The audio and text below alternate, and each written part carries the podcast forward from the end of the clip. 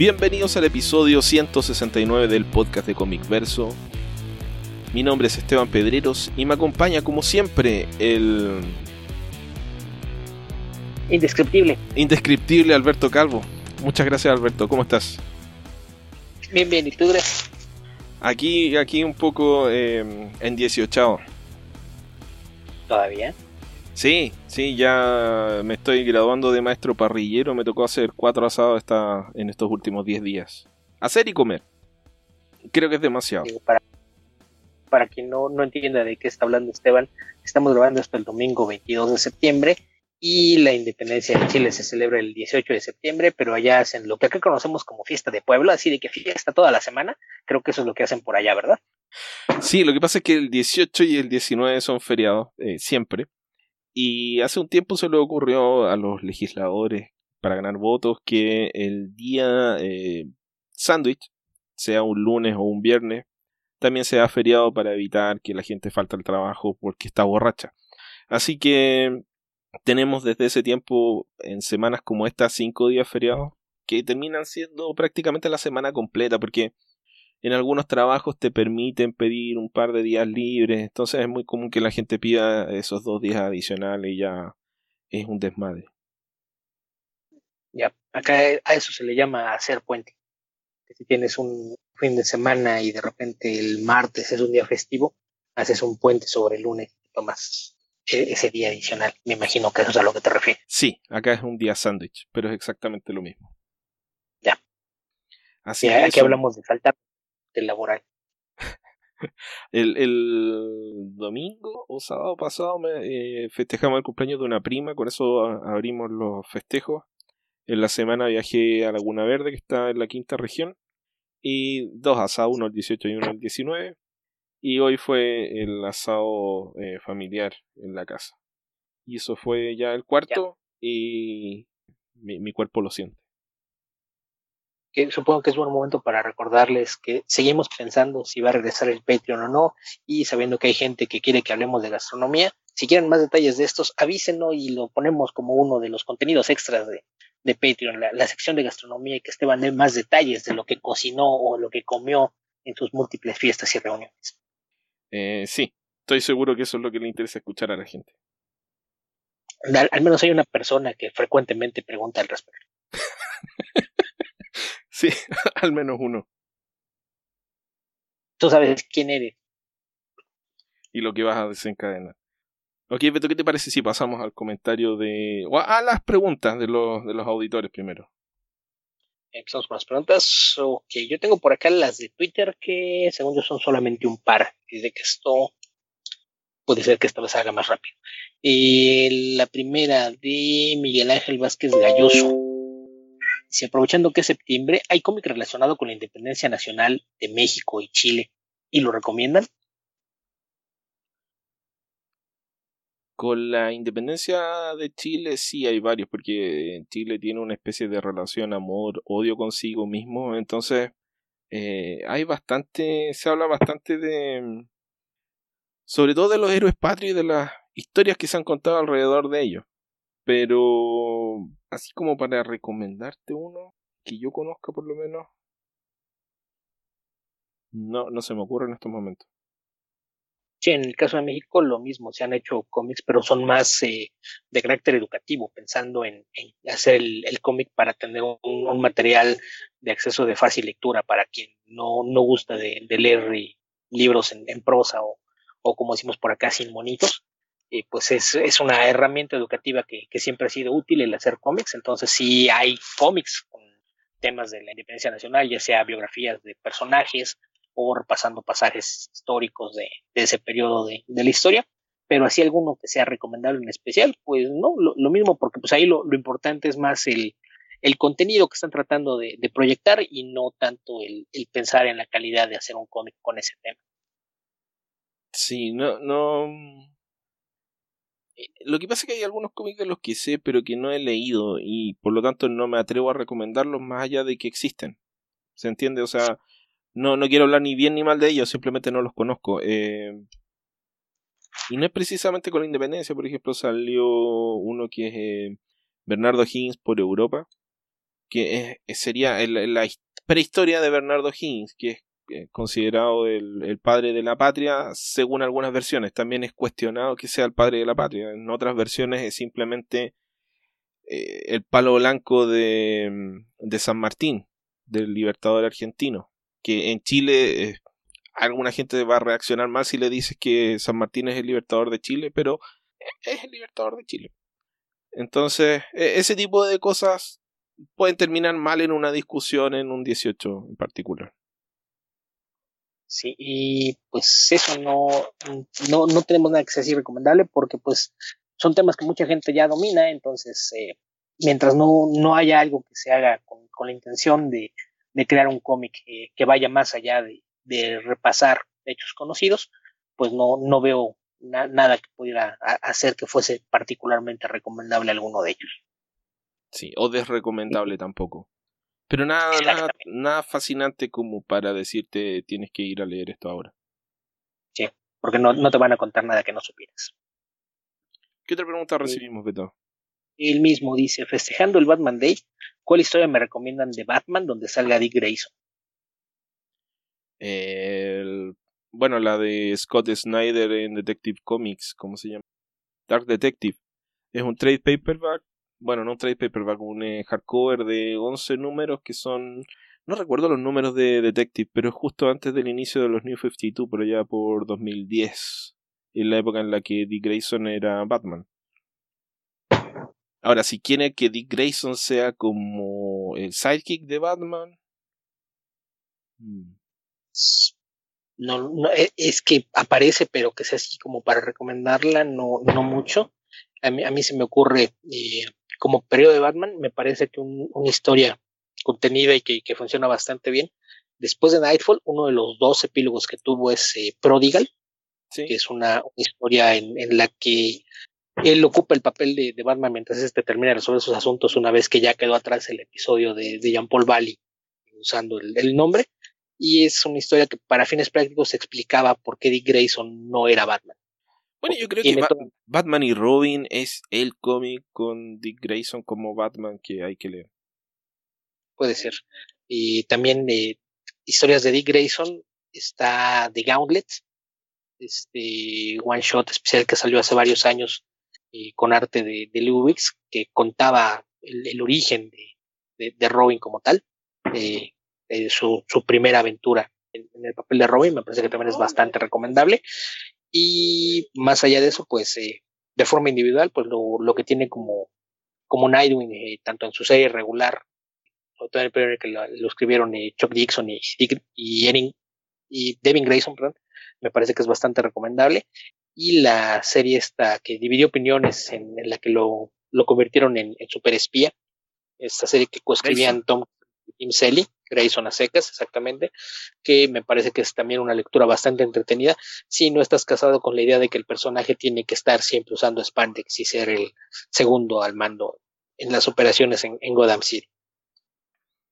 Si yo eh, me acuerdo de varias historias donde lo que pasa es que no he, no he ido para atrás a leer cómics de los años 50 y 60 de Batman. No, no lo he hecho. He leído cómics de Batman de los 70 un poco y de los 80 en adelante donde Dick Grayson eh, desaparece primero de los cómics y después aparece en roles secundarios donde entra para ayudar a Batman en alguna historia, pero generalmente no lo ayuda demasiado y no tiene un rol tan protagónico dentro de la historia que yo recuerdo ahora en este momento no se me ocurre alguna.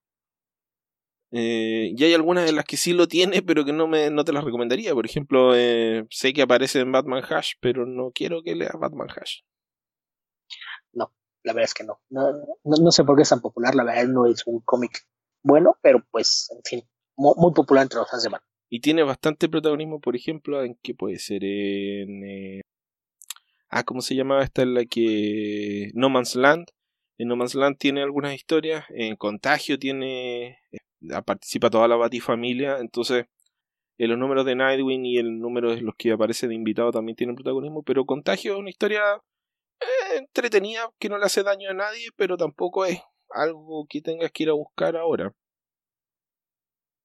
Y Wargames es una historia que está inspirada en la época, la época de los héroes cuestionables como post-identity crisis y ese tipo de cosas. Entonces, eh, técnicamente no es una mala historia, pero no sé si es la mejor historia para Batman. No creo, tampoco. Pero, pues en fin, eso imagino que viene a colación de que como, se celebró este sábado el, Batman Day, todo el mundo tiene curiosidad, porque la otra pregunta que tenemos, que es de Yosafat Peña, dice, hola, ¿cuáles son sus escritores de Batman favoritos? Uy. Yo creo que empezaría con Alan Grant. Sí. Y Doug Moich tiene muchas historias que valen mucho la pena. Y si nos vemos un poquito más hacia atrás, me gusta mucho lo que hizo Jerry Conway con el personaje en la mitad de los 70. Está también todo el trabajo que hizo Denny O'Neill. Denny O'Neill. Y Alan Brenner. Eh, bueno, Frank Miller, obvio. Pero dos Frank historias. Miller, Batman y tienen más de 30 años los dos. Toda historia. Porque después Frank Miller fue abducido por extraterrestres y nunca más escribió Batman cualquier Batman de Frank Miller que tenga más de 30 años de edad es territorio seguro. Si tiene menos de 30 años, no se le acerquen, huyen como la peste. Eh, de los recientes. Ahí, tienes una historia, eh, a menos que esté equivocado, pero ahí tienes una historia con eh, Batman y con Dick Grayson que no te recomiendo, que es el All Star Batman and Robin. Es The Boy un, un perfecto no contar una historia y combinas un, escritor que no tiene idea de lo que está haciendo con un dibujante que está más preocupado por vender las páginas originales después. Y eso da para una experiencia bastante frustrante. Y que se quedó con algunos guiones en el cajón porque nunca terminó de dibujarlo. Sí, además. Y como segunda parte de su pregunta, ¿qué opinan de las eras como escritores de Batman en, de Top King y de, Tom Snyder, y de Scott Snyder? Uf, eh, creo que Tom King vamos a terminar, vamos a tener que esperar a que termine toda su época en Batman para decidir por uno u otro caso que me parece que es una mala forma de hacer tu trabajo como escritor de Batman. Realmente creo que en general cualquier historia que requiera que te leas 100 números para decidir si es buena o es mala, eh, no. Por lo menos no va conmigo. Van a ser solo 85, recuerda que lo corrieron antes de lo que él esperaba. Bueno, no, no, sé si lo corrieron, eso estaba por de por decidirse, pero después vienen los, los números de Batman Catwoman. No, él, tenía el plan, se lo planteó desde un principio, de escribir más de 100 números de Batman. Entonces el hecho de que no llegue es porque lo corrieron. Eh, eso lo, lo, hemos comentado, han aparecido por ahí incluso muchos comentarios que esto tenía que ver con las presiones externas que hay en DC luego de, de lo que mencionamos de la adquisición de, de AT&T, que AT&T les, les preguntaba por qué invierten tanto en Batman si esto realmente no vende tanto como para, para meditar todo lo que están haciendo. Entonces, eh, pues, de hecho, una, una especulación muy fuerte era con quién lo iban a reemplazar. Pero sí, a mí me parece que en, términos generales son buenos, pero el hecho de, de, que el marketing se haya hecho alrededor de momentos que iban a, planear como eventos fue algo que terminó por afectar al cómic. En lugar de dejar que este fuera eh, creciendo de forma orgánica mes a mes, era tratar de construir hype alrededor de él pensando en lo que iba a pasar dentro de seis u ocho meses, y lo cual me, me parece que era un, un, error desde que él tomó el, título. Eh, me parece que tiene el problema de que sobre todo los primeros eh, cinco o seis números el avance de la historia es muy lento, pasa demasiado tiempo sentando posibilidades de lo que va a hacer y tarda en tomar su ritmo. Después de eso me parece que es un, un ron que se lee bastante bien. Creo que ya una vez que lo veas hacia atrás te vas cuenta de, de que tenía un, nivel bastante alto su, trabajo en, la serie pero creo que el mayor problema que tiene es el hecho de que no funciona si lo vas leyendo mes a mes, cada número no te sabe lo suficiente, tienes que irlo leyendo en bloques o esperar a que salgan los tomos para entender por dónde van sus historias. Y me parece que lo más triste de todo esto es que su última historia del personaje dentro de, la serie regular de, Batman sea una historia de vena. Es triste. Mira, yo creo que está tratando de contar algo, ser una especie de, visión general de la personalidad, un estudio de personaje del, de Batman y algo por el estilo. El tema es que si estás, qué tan de acuerdo estás con esa visión del personaje, eh, que puedes estar muy de acuerdo o, no, y eso va a afectar en, gran medida cómo disfrutes la historia. Eh, yo creo que no aprovechó, tal vez pecó de ambicioso, no sé, pienso que bueno, es difícil, uno no es escritor de Batman, pero eh, creo que, que, partir con algo más eh, impactante como lo que hizo Snyder, cuando Snyder tomó la serie, partió con la serie de, de los de la corte de los búhos Y eso inmediatamente llamó la atención. independiente de cómo haya terminado esa historia, eso inmediatamente llamó la atención y eso generó interés por la serie. Y creo que a Batman King hubo que esperarlo, esperarlo, esperarlo, esperarlo. O sea, Tom King, perdón. Y, y claro, de repente te da unos toques que son muy llamativos o, algunos avances de la historia que son interesantes y por otro lado te, se empieza a dar vuelta en cosas que no le encuentras el sentido. Por ejemplo, la, la The World of eh, Jokes and Riddles es una historia que uno no sabe qué estaba haciendo, qué está haciendo ahí, por qué se tomó esos cinco números para contar qué cosa, qué utilidad cumple dentro de la historia, no lo sé. Y eso es, no sé, es, difícil que te lo perdone alguien que no sea un completista ritmo que va a comprar Batman sí o sí. Sí, sí, es un problema. Y respecto a Scott Snyder, me parece que todo lo que hizo antes de los nuevos 52 es bastante sólido. Eh, después empieza muy bien. Y una vez que llegamos al Year Zero y Dead of the Family, a mí me perdió. Sí, Dead of the Family yo creo que es lo, es lo más cuestionable. Y Year Zero es demasiado largo. 12 números para contar el origen de Batman es mucho.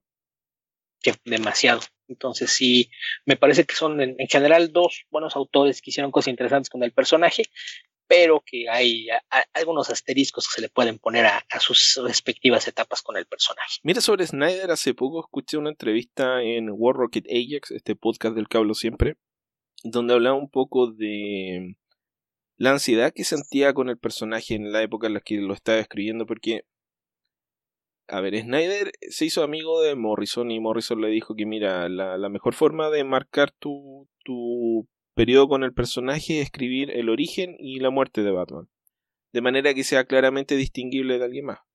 Entonces dice que en eso se inspiró un poco para la idea de hacer Zero Year y, crear esta versión superheroica de Batman y Gotham destruido y todo eso. Pero lo que me resultó más interesante es la idea de la ansiedad y la gran lucha que tenía con la ansiedad, con el como este el síndrome del impostor, que le pasa a mucha gente que de pronto tiene un éxito que sienten que no merecen. Y puede que sí o puede que no. Pero lo importante es el cómo te afecta psicológicamente estar en una posición de esas características.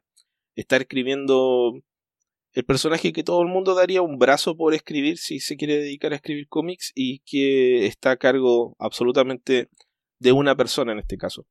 Entonces Snyder, por ejemplo, dice que cuando partió escribiendo Detective Comics, en el fondo él era él no era nadie. Él había escrito un par de historias por, eh, para Marvel y un par de historias para DC, creo. Y Marvel lo quería contratar y DC finalmente lo, lo contrató. Y originalmente el escritor de Detective era Paul Dini. Entonces él lo contrataron para hacer historias de complemento. Paul Dini se fue, no recuerdo qué le pasó a Paul Dini, y de pronto le, le pasaron la historia. Entonces él, siendo un tipo de 20 algo años que no ha escrito nada famoso, que no tiene peso en la industria, dice, sí, mira, no quiero a Mark Bagley en Detective, quiero trabajar con Jock y quiero trabajar con Francesco Francavilla. Y Jock es un tipo que tal vez podrías argumentar que eh, es una estrella dentro de, de los cómics, hasta cierto punto, pero Francesco Francavilla, que es un tipo talentosísimo, y sobre todo en esa época no era nadie. Entonces que venga alguien, cualquiera, y diga, no, no voy a trabajar con Mark Bagley, que es un hombre ya instalado en la industria desde hace, ¿cuánto veto? ¿30 años? Probablemente. O, por ahí. Y no, y quiero trabajar con estos otros dos fulanos porque lo digo yo que soy nadie. Es algo que... Es, que yo Es algo que él mismo dice, no sé cómo se me ocurrió hacerlo en ese momento, pero eh, lo hice con tanta sinceridad que, no sé, por algún motivo me hicieron caso. Y de ahí parte con, con su historia de Batman.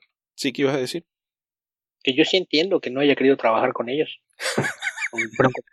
sí, sí, no, sí, yo entiendo el, deseo, pero es que el, el, tema es quién es uno para decirle a DC, oye, eh, cámbiame al dibujante.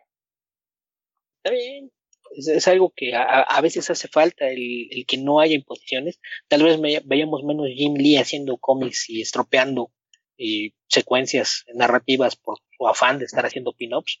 El, odio a Jim Lee es fuerte esta noche, Beto. ah, no mucho. o sea, no, es mi culpa que haya hecho un mal cómico Josh y que nos recuerden constantemente que está más preocupado por hacer pin-ups. Sí, algo así. Ok, así que eso, una, es una respuesta muy larga para una pregunta bastante sencilla, ¿no? bueno, ya te va otra que te va a complicar una vez más la vida. y retomamos nuevamente la grabación del podcast de Comic Verso Beto. Esta es la vez número 3. Sí. Toma 3. Toma 3, ok. Si, si notan algo de desánimo en nuestra voz, se debe a que no sé, nuestro software no está jugando una mala pasada. También están en, en 18 como yo. Algo así. Bueno, siguiendo con las preguntas, eh, me imagino que esto tiene que ver con la celebración del Batman Day. Todo el mundo de repente tenía preguntas de Batman, porque eh, Josafat Peña, aparte de la pregunta que nos eh, hizo, eh, decidió irse también por una tangente, tomando en cuenta pues, el éxito de las películas en cine, nos pregunta si tenemos películas favoritas de superhéroes que no sean de Marvel, DC, y tampoco sean de Scott Pilgrim ni Kikas. Ok, sí, tenemos eh, Rocketeer, Mystery Man y Incredibles. Incredibles, Incredibles 2 no tanto, y luego, bueno, mención honorífica para las películas de Rápido y Furioso. Y yo estoy dispuesto aquí a darle el beneficio de la duda dentro del género a Darkman, de Sam Raimi. Sí, siempre se me olvida Darkman, Beto, y eso que hemos hecho esto cuatro veces. Sí, pero además eh, Darkman, si, lo piensas bien, tiene el típico origen de héroe de Marvel. Sí, y si ven Darkman van a encontrar muchas similitudes, eh, no, de historia, pero de, de, toma y de la forma en la que cuenta visualmente la historia Sam Raimi respecto de eh, Spider-Man. Sí, es parte de, de, su sello narrativo en términos visuales retoma ahí muchos elementos, pero me parece que en general la, película pues es alguien que termina peleando contra los mafiosos después de ser víctima de un terrible incidente que tuvo que ver también con avances científicos. Entonces es tal cual como el origen de un héroe Marvel de la Edad de Plata. Ok, Beto, ¿qué otra pregunta tenemos? Eh, yo por acá ya no tengo más. Cierto que la otra pregunta la hacía yo y se me perdió porque cerré todo para poder eh, grabar nuevamente, pero era Ramón Cornelio, si no recuerdo mal. Sí, Ramón Cornelio que pregunta si podemos hablar de la maxi serie de los eh, Escuadrón Supreme de Mark Groenwald de los 80. Dice que ya la comenzó a leer y le gustó mucho, pero le gustaría saber nuestra opinión respecto de la serie.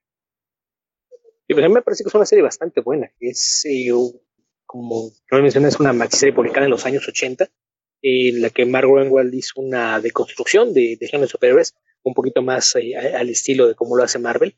Y en alguna época había quien comparaba a esta historia con, con, Watchmen, decían que era el Watchmen de Marvel. Me parece que es una comparación un tanto injusta, porque si bien lo que hace es eh, revisar algunos de los elementos del género de superhéroes y tratar de, de alterarlos, jugar con ellos de una forma distinta en la historia, para ayudar a entender mejor cómo funciona el género, me parece que no, no lo hace con la misma intención de, de Alan Moore y Dave Gibbons, ¿no? Creo que Moore, más que de construir el, género de superhéroes, eh, lo que quería era algo así como darle carpetazo al asunto, o mostrar que, que ya no había mucho por hacer en los cómics de superhéroes, pero juega mucho con eh, los elementos narrativos, como se compone una página y demás. Entonces Watchman hace cosas mucho más complejas, mientras que Escuadrón Supreme se centra en, en tratar de ver qué es lo que hace que un superhéroe funcione.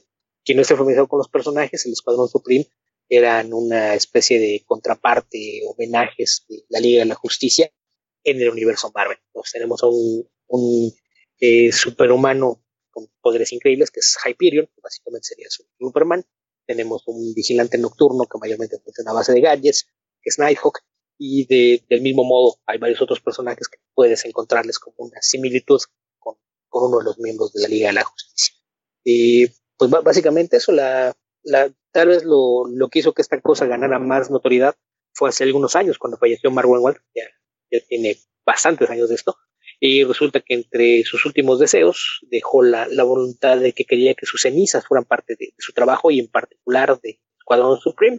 Entonces, cuando se creó una nueva edición de, del TP que ya había salido algunos años antes, a la hora de hacer la edición, y pues sus cenizas fueron mezcladas con la tinta negra. Entonces, quien, quien tenga una copia de esa primera edición eh, el TP de Escuadrón Supreme, pues deben saber que este incluye un poco del autor mismo.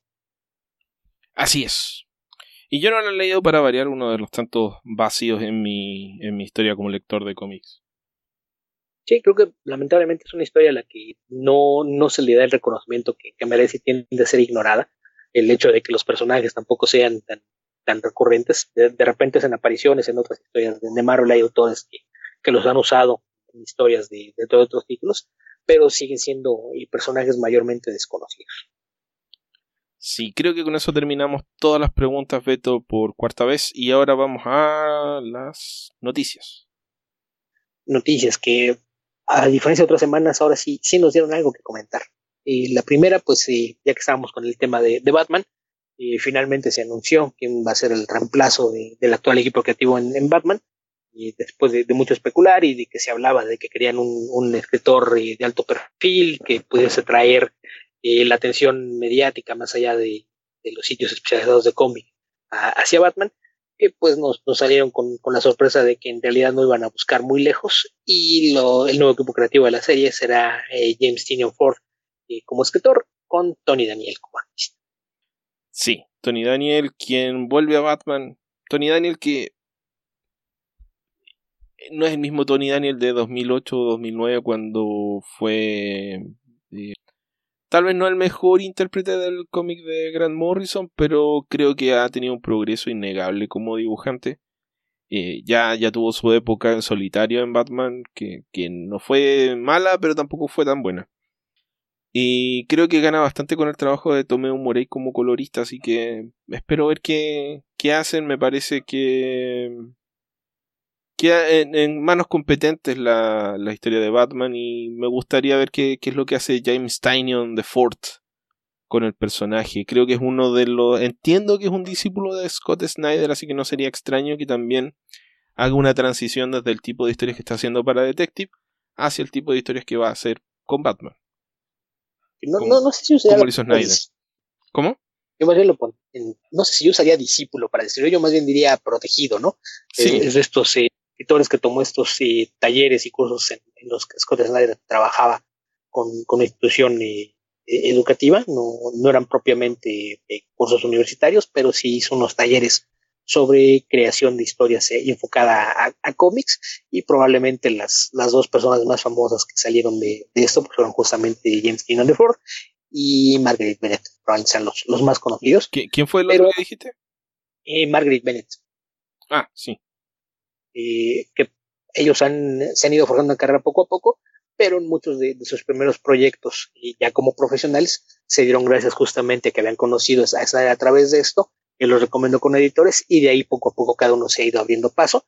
En el caso de, James Tinion, pues eh, esta relación en, DC ya tiene algún tiempo, como mencionas, ya ha trabajado no, no solo en DC, sino también en, el universo de, títulos de, de, Batman. Y me parece que es un escritor bastante sólido. Eh, yo de, lo que he leído creo que lo, que más me gusta es su, serie propia de, de Goods, publicada por, por Boom. Pero me parece que es un escritor sólido y pues habrá que ver qué, qué hace ahora que le sueltan las riendas del personaje principal, porque en el pasado pues ha, escrito mayormente a, muchos de los héroes secundarios que hay en Gotham City.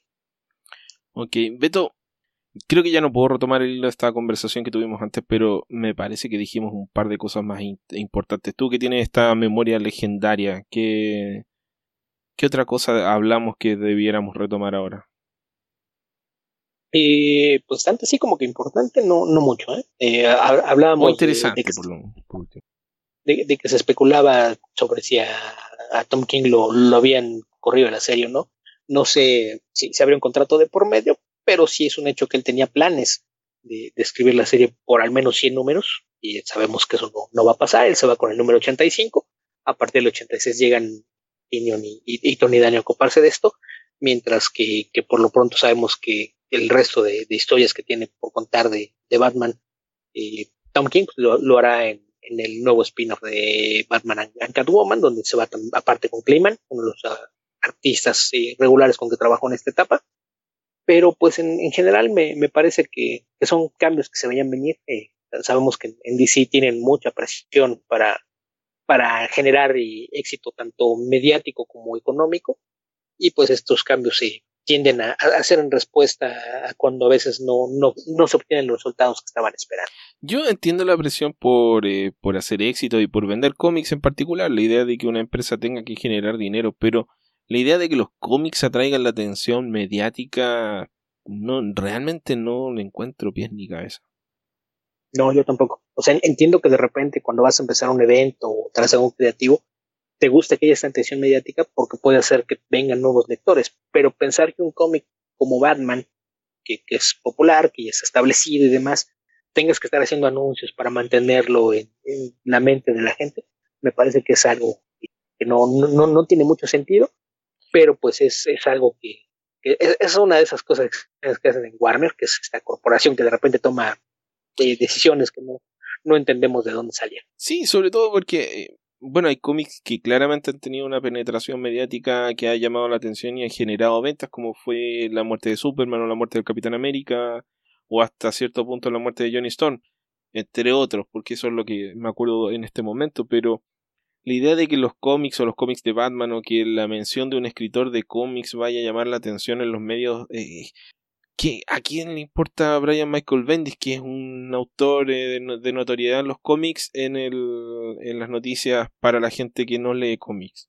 No tiene ninguna relevancia, o sea, y, y los casos en los que vas a, no sé, poner a. por inventar alguna tragedia griega. J.J. Abrams a escribir Superman para que aparezca en los titulares de lo que sea. Eh, no, cuando se ha hecho, no ha resultado muy bien.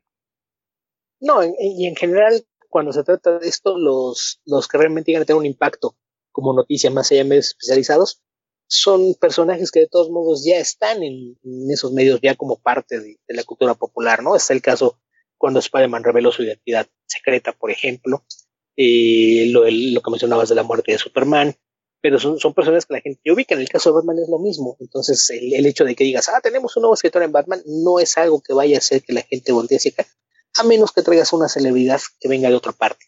Algún novelista famoso, algún director, algo así, realmente no, no va a generar ningún interés. El hecho de, de que trajeras un escritor de cómics famoso pues no, no, no iba a provocar nada, a menos que fuera un, un nombre realmente grande, de esos que hay muy pocos.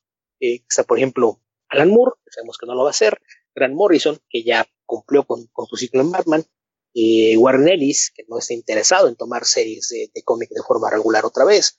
entonces, sí, sí es un poquito tonto la, la, idea de que al parecer el plan para reemplazar a Tom King fuera alguien de, de, cierto peso o trascendencia dentro de la industria, porque pues en realidad no, no es algo que cambie mucho, ¿no? Yo creo que tratándose de un personaje como Batman, que aparte es una de las series más vendidas de forma regular, si lo que quieres es subir las ventas, pues tienes que, que buscar otros mecanismos, porque el tratar de, de, crear un impacto mediático para atraer atención y tal vez nuevos lectores, me parece que no es la mejor forma de lograrlo. Además que como se da la noticia de los cómics, la gente que no lee cómics no lo entiende. O sea, está, lo que se acaba de publicar de Batman es el número 79. Estamos hablando de que el, escritor de Batman va a cambiar en el número 86, es decir, estamos hablando de un cómic que va a aparecer en enero. Sí. Octubre, noviembre, diciembre, enero. Entonces, pongamos, ponemos esta noticia en algún diario de alguna notoriedad mañana. Y la gente que le pueda interesar, oh, James Tinian de Ford, estaba esperando que él se hiciera cargo de Batman. Y voy a ir a, a la comiquería a la que nunca entro a buscar un cómic de Batman de James Tinian de Ford y le van a tener que pasar un Detective Comics porque ese cómic de Batman que le prometieron en la noticia va a aparecer en tres meses más. Sí, realmente no, no vas a poder ni siquiera encargarlo preventa hasta noviembre, cuando aparezca el, el previews con los cómics para enero. Entonces, eh, y, y, deja de eso, la, la otra es, es anunciando el equipo creativo a partir de enero. Estamos en septiembre. La gente a la que le interesa ya lo sabía la, el resto de la gente no le va a importar y pasado mañana ya no se va a acordar. Claro. Entonces, el, el querer dar noticias alrededor de esto sí es, es algo que a fin de cuentas resulta más ocioso que otra cosa y nada más como para tratar de quedar bien con los jefes. Ah, ya, sí. ya veo jefe, estamos trabajando muy bien. Y Nos esto, publicaron en el esto que ya hemos visto tantas veces y que ha generado peor publicidad más que notoriedad, que es el tema de comprar avisos, básicamente, en Newsweek, en bueno, en, en, diarios que están asociados a Time Warner y que, bueno, publicaciones, no diarios, y no sé, no sé qué tanto atracción genera por el personaje. Ok, Beto, creo que ya tuvimos suficiente con esta noticia. No sé si nos queda alguna otra. Eh, pues sí, tenemos una más. ¿Cuál? Eh, resulta ah, sí. que esta semana se reveló que el sello Black Crown deja de ser parte de la línea editorial de IDW. Esto pues se dio a colación de, que se anunció que la, serie Marilyn Manor, escrita por Magdalene Bisayo y de la cual apenas se publicó un número, quedaba cancelada. Cancelaron todas las órdenes de los números 2, 3, 4 y el TP, que todos ya, llevan aparecido en previos, entonces en teoría ya, ya había órdenes eh, para estos cómics, pero decidieron que, se quedan cancelados. No, no sabemos qué tan avanzado estaba el, el trabajo con esto. Yo imagino que sí estaban los solicitations, si no estaban al menos terminados todos los guiones, eh, ya deben haber bastante avanzados. El arte me imagino que, que debieran estar completo el segundo número, tal vez el tercero en proceso, pero pues la, la serie no, no se va a completar, al, al menos no al amparo de, de IDW, no en el futuro cercano. Y Black Crown no va a desaparecer porque eh, Shelly Bond, eh, me imagino que ya tenía noción de que algo como esto podía pasar, además de, de que desde un principio se, se, veía claro que ella no, no quería que todo dependiera de lo que era IDW, editorial que por cierto desde hace algún tiempo tiene dificultades económicas, y desde hace aproximadamente un año se habla de, de que los dueños de IDW han estado tratando de vender la compañía, de, de, conseguir a alguien interesado en comprarla junto con todos sus activos. Esto hasta el momento no se ha dado, pero esto se ve en parte a que buscar una expansión muy rápida en otras áreas, en publicar eh, libros de, de, arte, cosas basadas en videojuegos, y no estaban invirtiendo demasiado dinero, no, no estaban teniendo los regresos en, los tiempos necesarios para hacerlo algo sustentable. Esto los, metió en líos económicos, de los que pues eh, seguramente esto es eh, también un efecto, el pensar en, en mantener una línea de, cómics eh, que son propiedad de, de, los autores, no, no el editorial, y que les, les generan gastos tanto operativos como para poder publicarlos, además de, de, la promoción necesaria, y que a ellos no, no les eh, reporta ningún beneficio económico eh, digno de mención. Entonces sí, me parece que es razonable que una, editorial que tiene apuros pues decida empezar cortando el material que a ellos menos eh, dinero les deja. Uh, habrá que ver cuál es el futuro de, de, Black Crown. Actualmente tienen una campaña de Kickstarter para una antología de tutoriales, eh, va a llevar el título de Hey Amateur, donde muchos equipos de, de, autores famosos, de escritores y dibujantes hacen minicómics de una o dos páginas en los que te enseñan a hacer algo que no necesariamente tiene que ver con cómics. Alguno de ellos te puede enseñar a reparar algo, o cómo cocinar algún platillo, o cómo hacer algo en, tu propia casa con, con, el material que tienes a la mano. Son tutoriales más eh, orientados a, la vida diaria o, en algunos casos cuestiones más específicas. Todo esto por, por autores reconocidos dentro del medio de cómic, pero haciendo recomendaciones de cosas que no necesariamente tienen que ver con cómic. Y la idea original es que esto, el Kickstarter es para publicarlo en pasta dura, tiene un acuerdo con, con IDW para que ellos eh, posteriormente hagan la edición en, pasta blanda, el TPB. Aparentemente esto sigue en pie. Esto es algo que habían hecho hace algunos meses o, o finales del año pasado con Fe Magnifique, esta antología de historias cortas basadas en mujeres eh, famosas a largo de la historia en distintas disciplinas, que se publicó del mismo modo. El Kickstarter sirvió para publicar el tomo de pasta dura y posteriormente IDW sacó el de pasta blanda eh, el tomo, aún si no aparece bajo IDW, traía el, el sello de, de, Black Crown. Esto se va a mantener del mismo modo, van a, trabajar así.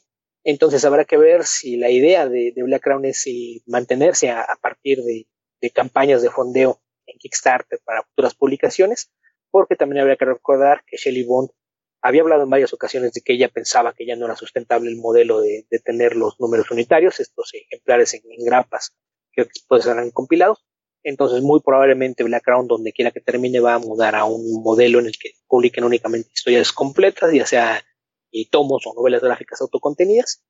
Y pues eh, lo, lo, interesante será ver si es que alguna editorial de, de mediano o, gran tamaño está interesada en, en invertirle para, para, darle cobijo a Black o si se convierte por completo en una operación independiente.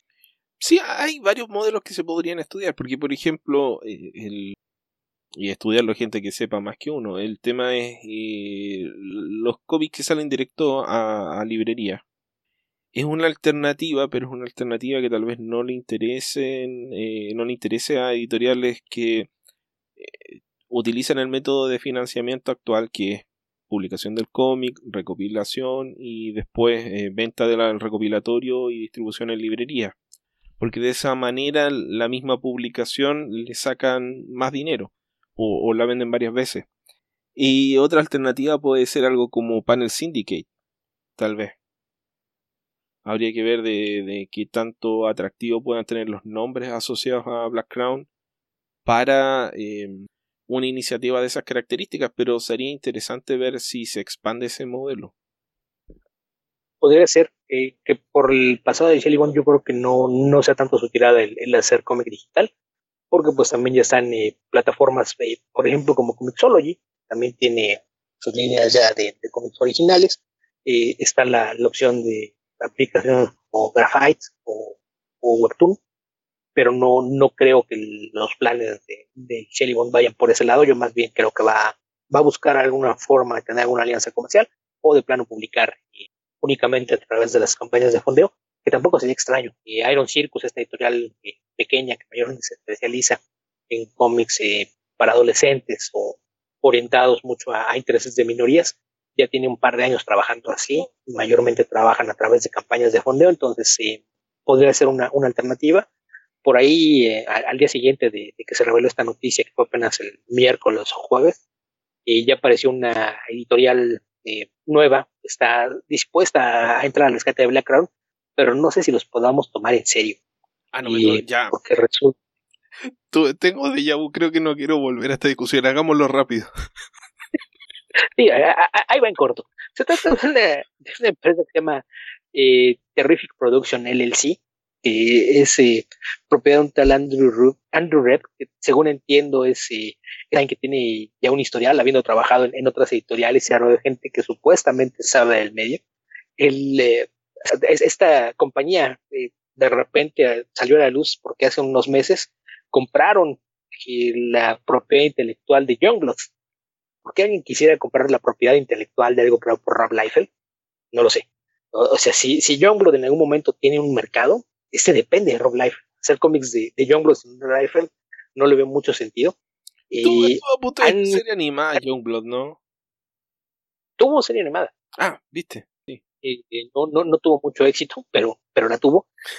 pero en general el, éxito de Youngblood, dentro de, lo que cabe, va a este nicho de, fans de Rob Liefeld. Entonces, pensar en hacer Youngblood sin Rob Liefeld no me parece que sea una, una buena idea. Es como lo que pasó con, con Atlas Comics, ¿no? Esta editorial que eh, eh, de repente te dicen, no, es que tal compañía de comprar el catálogo de Atlas Comics, sí, pero no es el Atlas que fue Marvel, es el Atlas Comics de los años 70 que, que tuvo, no sé, 20 cómics de los cuales casi nada era conocido. Eh, es lo mismo, ¿para qué compras una, una propiedad intelectual que probablemente a nadie le interese? Si, si eres fan de Rob Liefeld, tal vez te interesa Youngblood.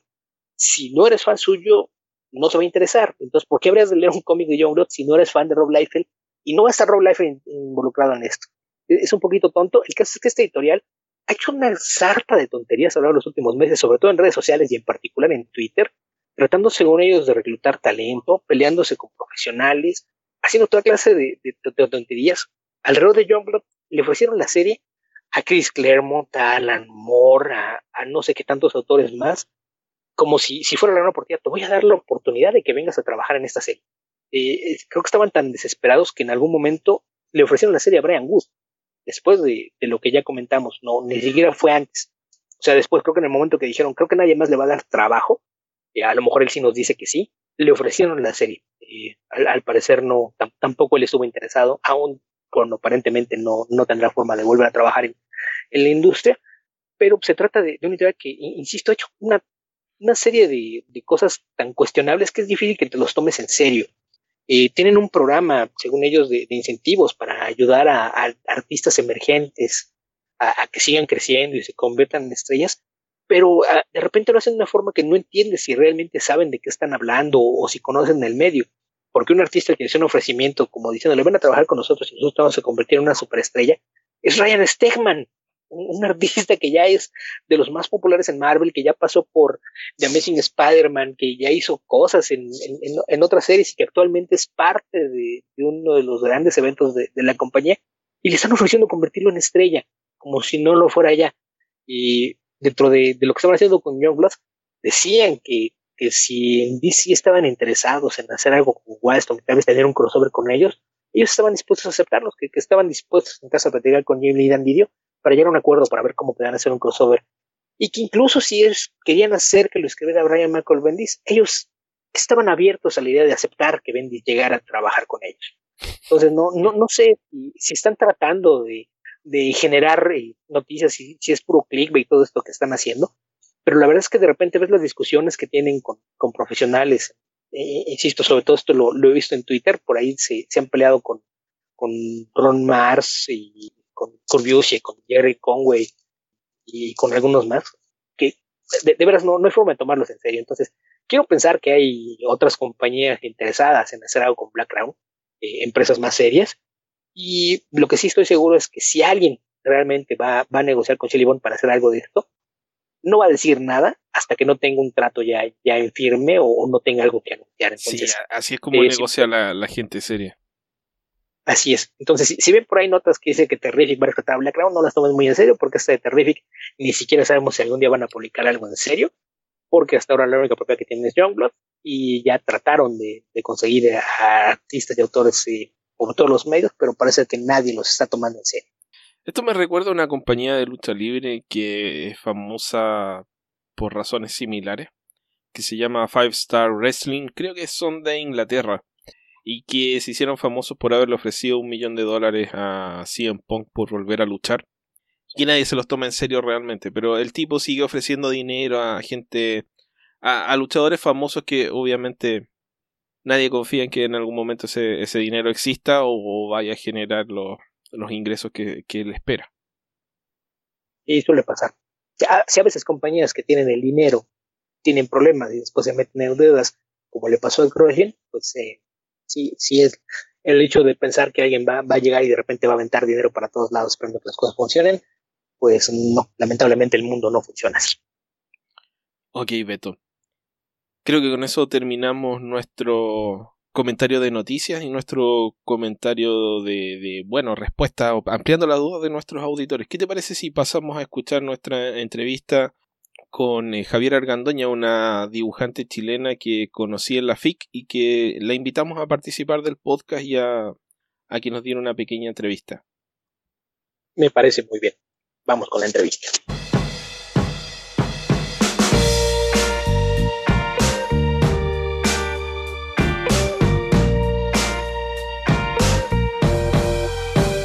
Hola Javiera, ¿cómo estás?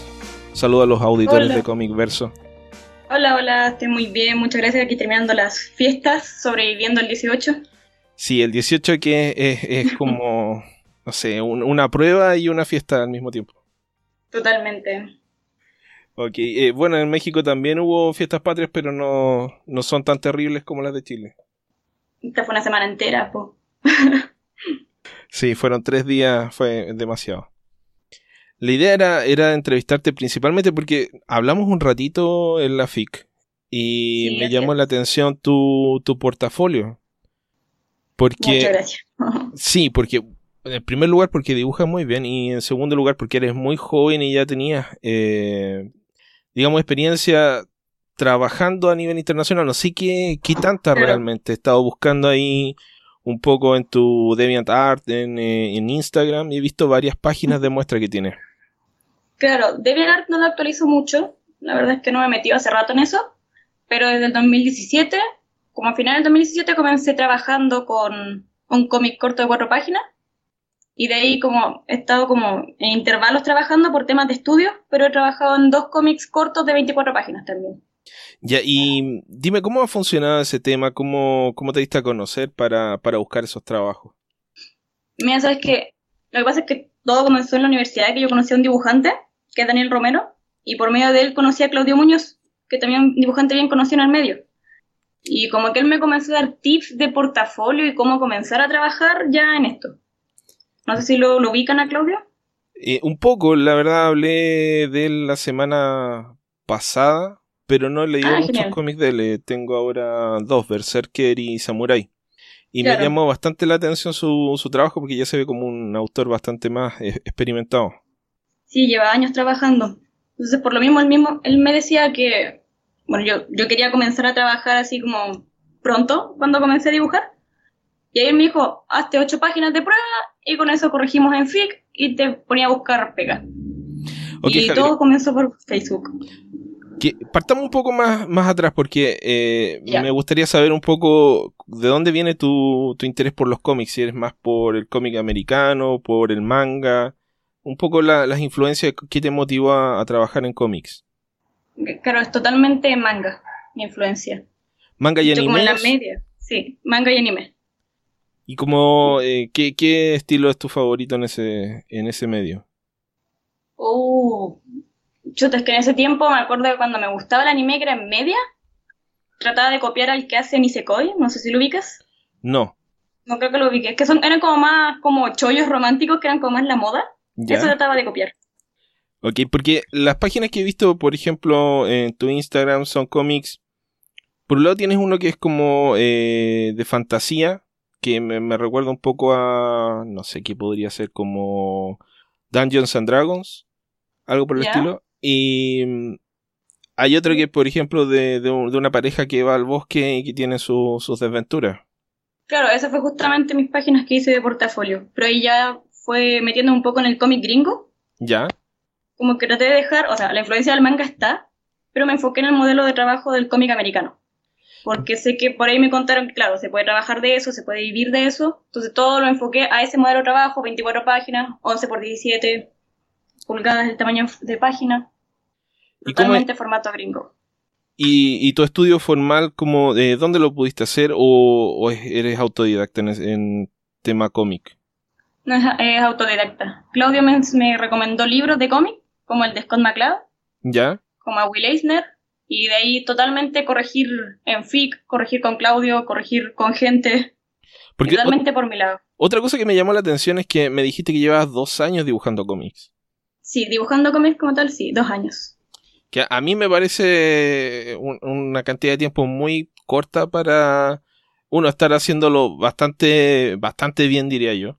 Y por otro lado, estar vendiendo eh, tu trabajo ya al extranjero. O sea, es, una. O sea, es súper eh, llamativo para mí en ese sentido. Claro, o sea, que antes de eso dibujaba como, como por hobby nomás. No, no era nada serio. Pero claro, en estos dos años que ya he sido totalmente trabajar con clientes, creo que es donde más se ve el avance, que es trabajando, porque el, acostumbrarse a un ritmo de trabajo era lo que ayudaba mucho. ¿Y en ese sentido tú te ves a ti como ilustradora o ya derechamente te interesa más como el trabajo de, arte secuencial de cómic? No, me interesa más el arte de la historieta, más que la ilustración como tal. Puedo, puedo ser ilustradora, también me considero ilustradora, pero como que si puedo darle más porcentaje de mi tiempo al cómic, lo haría. Solo cómic.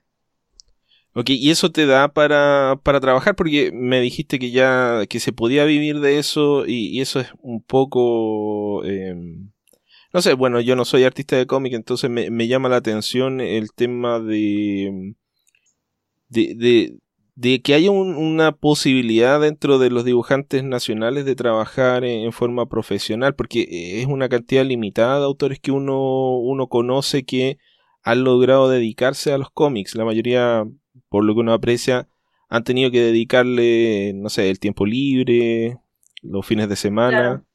Es un poco difícil dedicarse a eso. Claro, es que hoy en día, bueno, como te digo, todavía igual tengo el plus de que como estoy estudiando, vivo con mis papás, no estoy como full a cómics.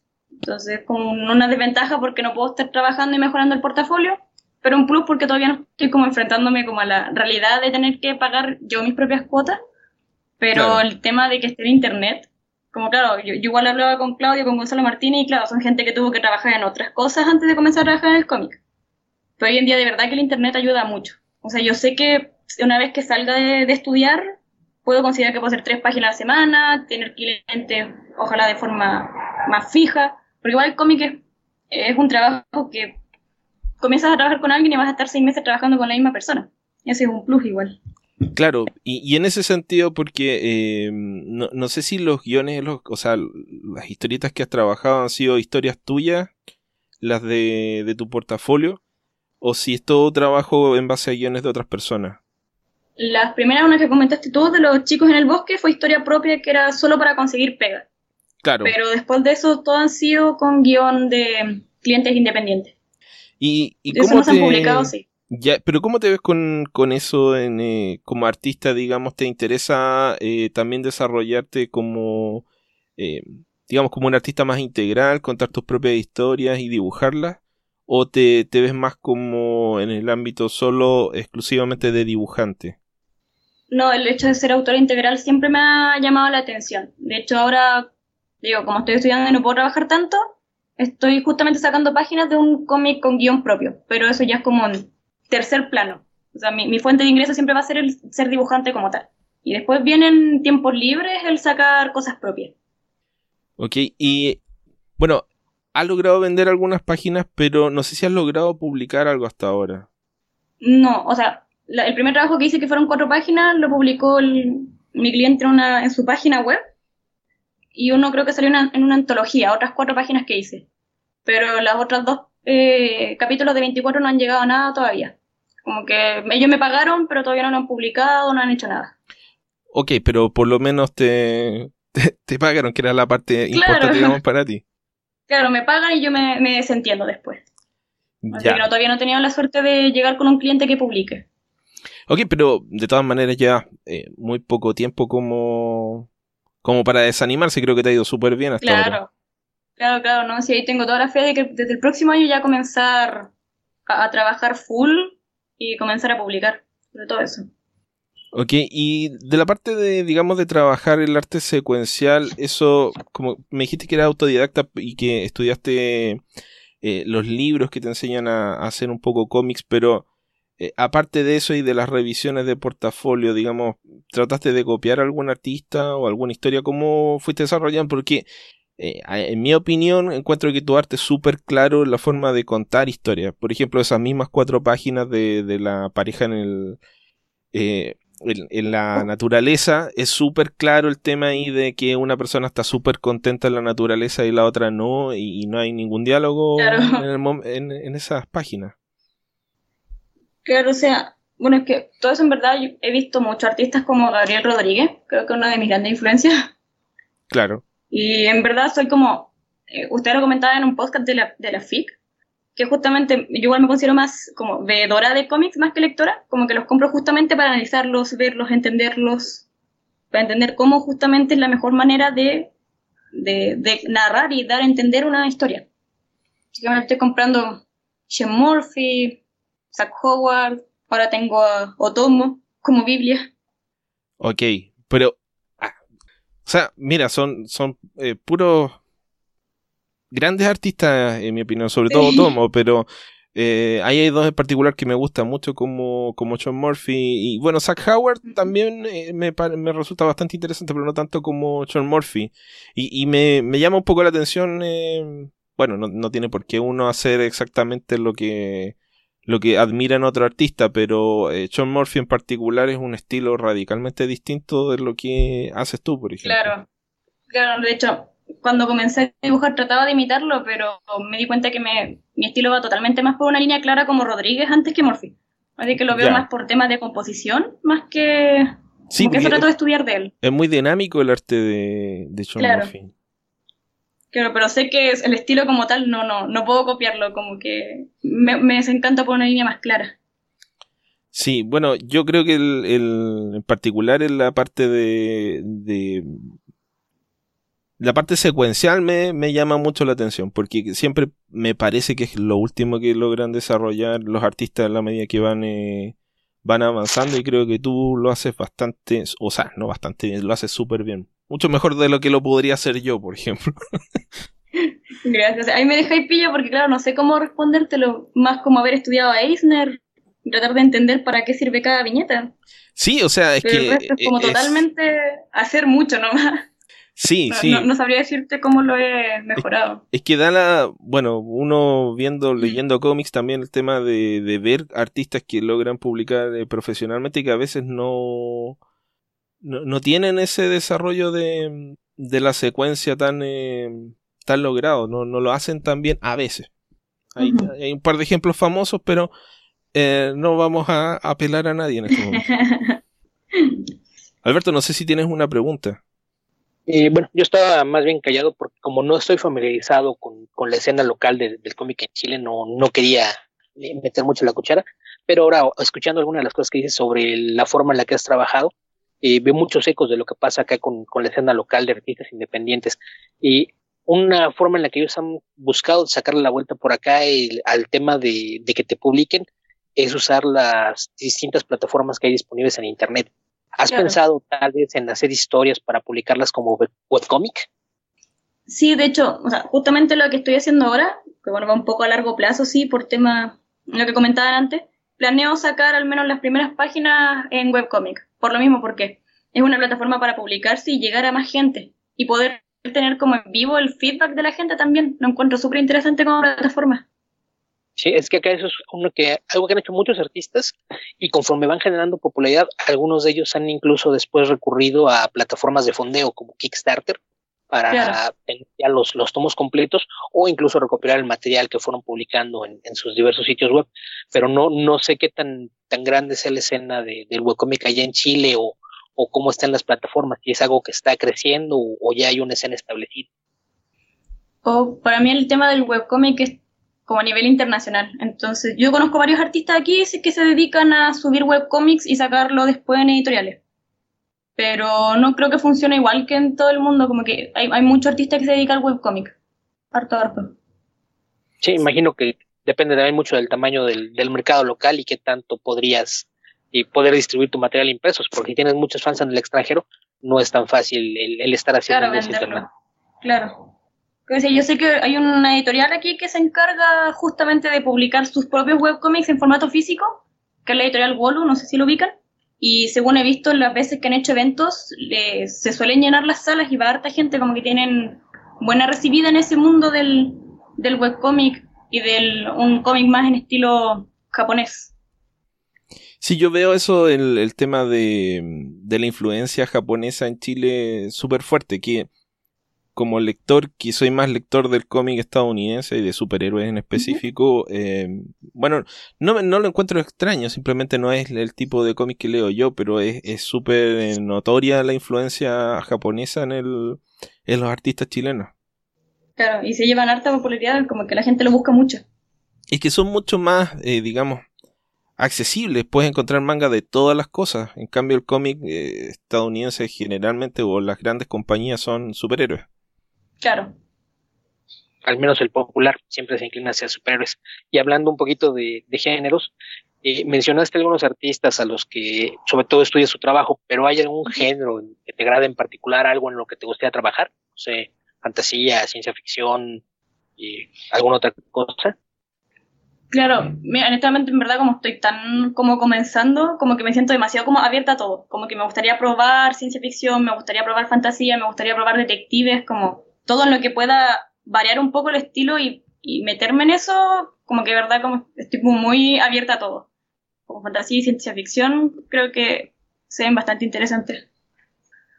Y dentro de la proyección del cómic nacional, que tú lo conoces más simplemente porque ya estás en él, eh, ¿Ves que se abren caminos dentro del cómic nacional? Yo veo que surgen editoriales, siempre las veo eh, como un trabajo muy esforzado de los autores, eh, casi como un, proyecto personal de sacar cosas, porque los cómics se transforman para muchos autores de los cómics en una pasión, o sea, más, más que un negocio. Claro. Em, pero no sé si, si ves que crece o se achica el mercado, si hay un desarrollo del mercado chileno para abastecer a los digamos, para crear una masa crítica de autores chilenos que generen eh, más proyectos? Oh, igual tampoco conozco mucho de qué está la industria nacional. Claro, como dices tú, también sé de, estas industrias, como, o sea, de estas editoriales como Ariete o como Hitia, que están como constantemente tratando de sacar cosas, pero es todo dentro del claro, el esfuerzo como propio de los editores.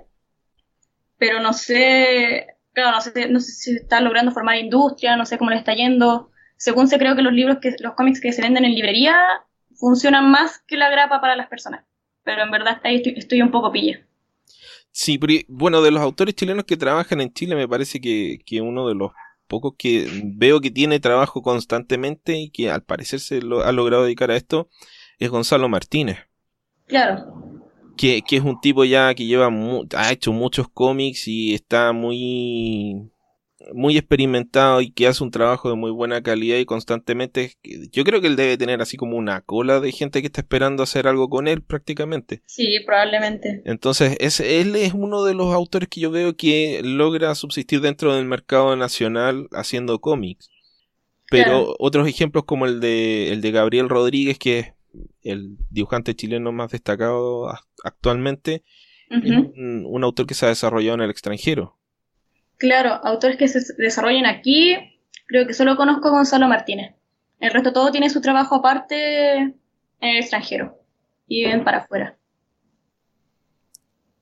Ok, Javiera, dinos, eh, yo creo que, eh, no sé si, si te gustaría comentar alguna otra cosa dentro de esta entrevista. ¿Cualquiera? sí, lo que quieras.